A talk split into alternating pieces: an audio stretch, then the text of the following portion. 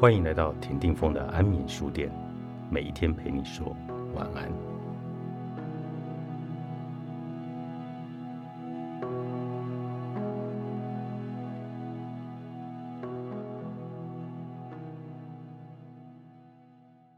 不求回报，人能有动力吗？老子在揣摩天之道的时候，找到了一个规律。他认为天之道有生养万物的特点。让世界如此繁茂，但是他隐身于背后，不说自己是主人，也不为自己谋取一分一毫，结果大家反而离不开他。老子的观点是：我们应该仿效天之道做事，但是我们却常常违背天之道，所作所为都只为自己考虑。我成为一家企业讲课，下面有一位主管写了一张字条问我。罗老师，你老是讲放下无我，那我们还进取不进取？不要求回报，人能有动力吗？老子为什么老是讲这个道理呢？实际上，这里面是真的有法则的。天之道真的是如此。我们为了自己捞取利益而做事，比如我们为了当公司的副总而去努力，这就是要求回报。另外一种是不在意回报。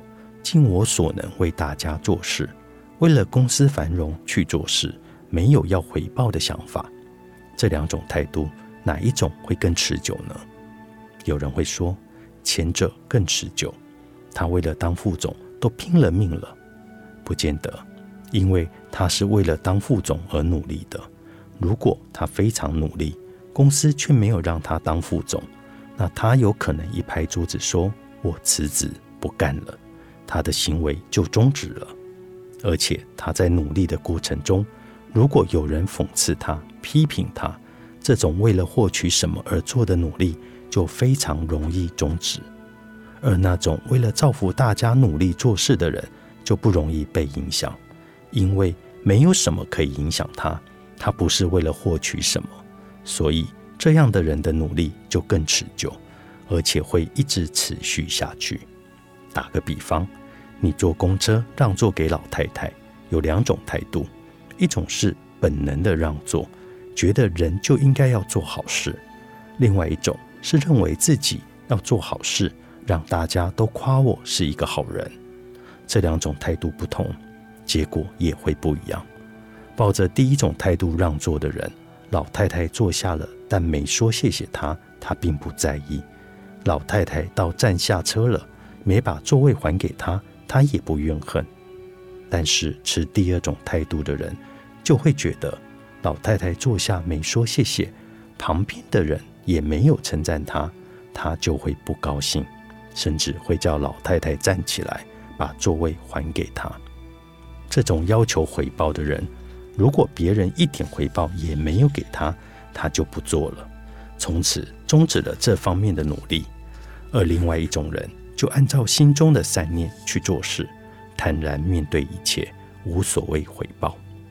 有个法师救了掉在水里的一只蝎子，蝎子蛰了法师一下，大家嘲笑法师愚蠢，明知道蝎子蛰人还要去救他。法师的回答特别好，他说：“蝎子蛰我那是他的本性，但是我不能因为他的本性而改变我的本性。”我的本性就是来救他。这种为心中的善念去做事的人，做事就会持久。天之道就是这样的一种状态，不为了回报而做事，把自己的位置放得很低，隐藏在幕后，生养万物。老子说，这种品性是每一个领导者都应该有的。普通人明白了这个道理，他的境界也就会慢慢的提升上来了。人生有点难，老子帮你变简单。作者罗大伦博士，高宝书版出版。